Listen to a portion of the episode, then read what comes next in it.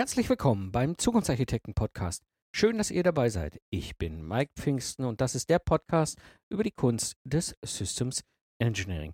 Ich gebe euch mein Wissen, Tipps und Tricks weiter, damit ihr erfolgreich und stolz sein könnt auf die Systeme, die ihr entwickelt. Aus der Praxis für die Praxis.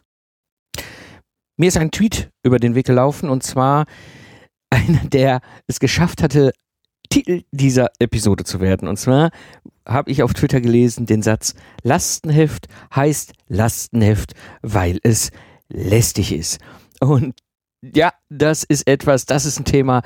Die Antwort kann ich zwar in 140 Zeichen pressen, aber ich glaube, da mache ich besser eine ganze Episode draus.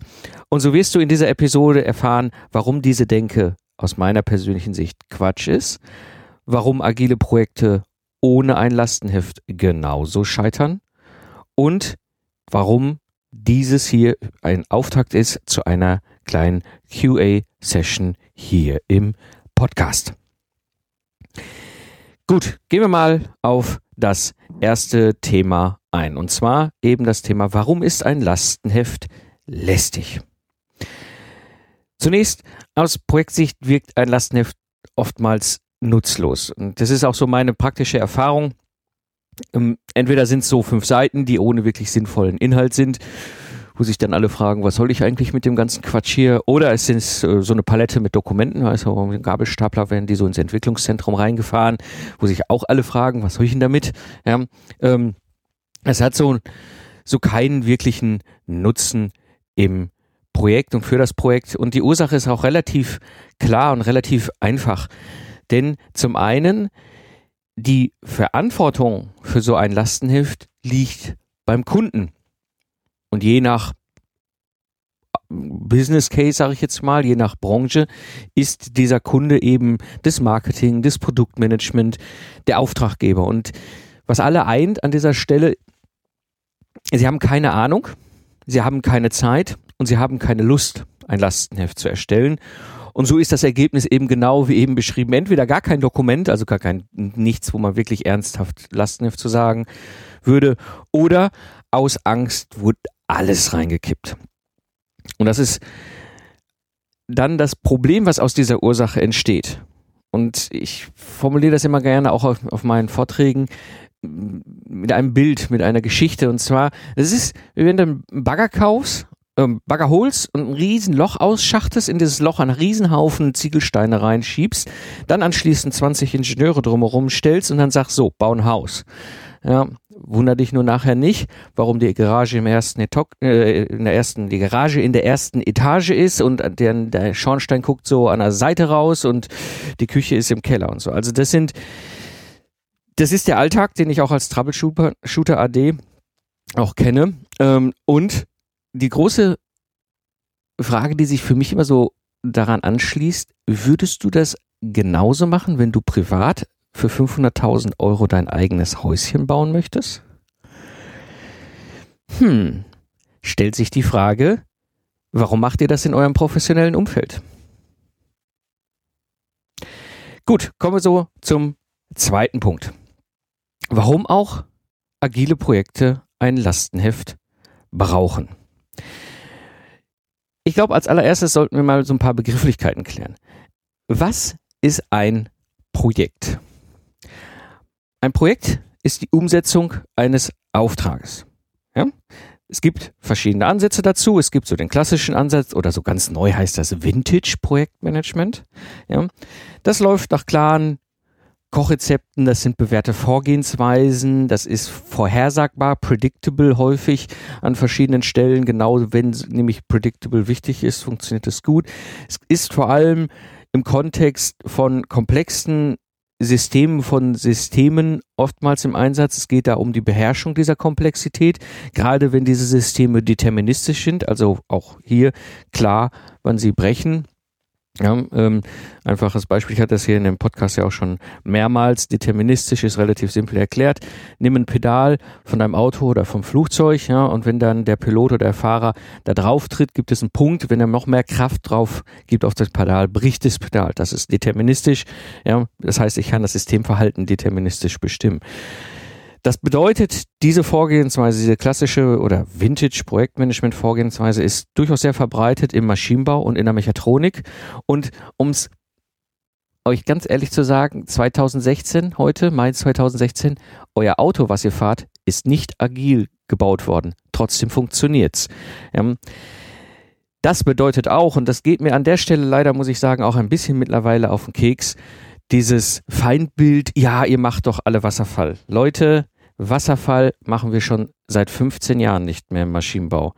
Aber glaubt uns, wir hören es immer wieder. Gut, aber es ist halt ein Ansatz. Ne? Man kann das klassisch oder Vintage, wie man das auch nennt, kann man ein Projekt machen. Ja, ich habe einen Auftrag, ich habe eine Zeit, in der es umgesetzt werden muss. So, dann mache ich das klassisch. Gibt kein besser und kein schlechter. Es gibt nämlich noch die andere Variante. Ich nehme agiles Projektmanagement, so ganz bekannt unter dem Begriff Scrum. Das ist nur ein Framework dazu. Es gibt verschiedene. Ja, hier geht's eben um das schnelle Reagieren auf Unvorhergesehenes. Ja, das heißt, ich habe einen Satz von klaren Regeln, von Prinzipien und kann damit eben gerade virtuelle Systeme viel besser beherrschen. Das bedeutet Systeme, die nicht deterministisch sind. Und jetzt kommen wir zum spannenden Unterschied. Ich hatte es gesagt, Maschinenbau, Elektronik, ja, das ist deterministisch. Wenn das Pedal bricht, kann ich das ganz klar definieren. Ja, wenn der Kondensator wegen zu viel Spannung dicke Blasen wirft, kann ich das auch klar definieren. Software ist in sich, in ihrer eigenen Art, nicht deterministisch. Sie kann in sich nicht brechen. Und das bedeutet an dieser Stelle, gerade für solche virtuellen Systeme, wo typisch Software drin ist, also IT-Systeme oder, oder ja, Websysteme oder wie auch immer, brauche ich eine andere Herangehensweise, wenn ich Projektmanagement mache, weil ich klar mit diesem Unvorhergesehenen viel stärker zu tun habe, als ich es in einem klassischen deterministischen System zu tun habe. Ja, das heißt nicht, dass das eine oder andere besser ist. Es ist weder agil besser noch Vintage ist besser. Beide haben ihren Zweck, beide haben ihre Werkzeuge. Und beide sind wunderbar einzusetzen und ich nutze auch so aus beiden Themenfeldern häufig für meine Projekte die Ansätze. Also, wie gesagt, es gibt da an der Stelle kein besser oder schlechter, beide Ansätze funktionieren. Was beide eint, und jetzt wird's interessant, was beide eint, es geht um die Umsetzung. Jetzt denkt ihr, was will der Mike damit? Was, wo will der eigentlich hin?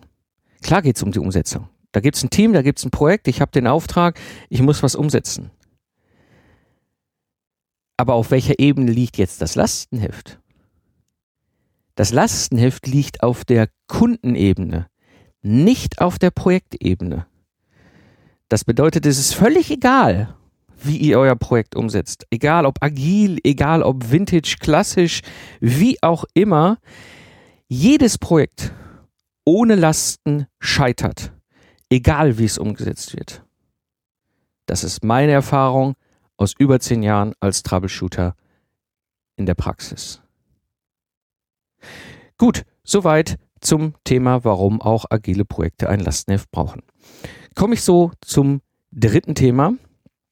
Drittes Thema, meine kleine QA-Session hier im Podcast.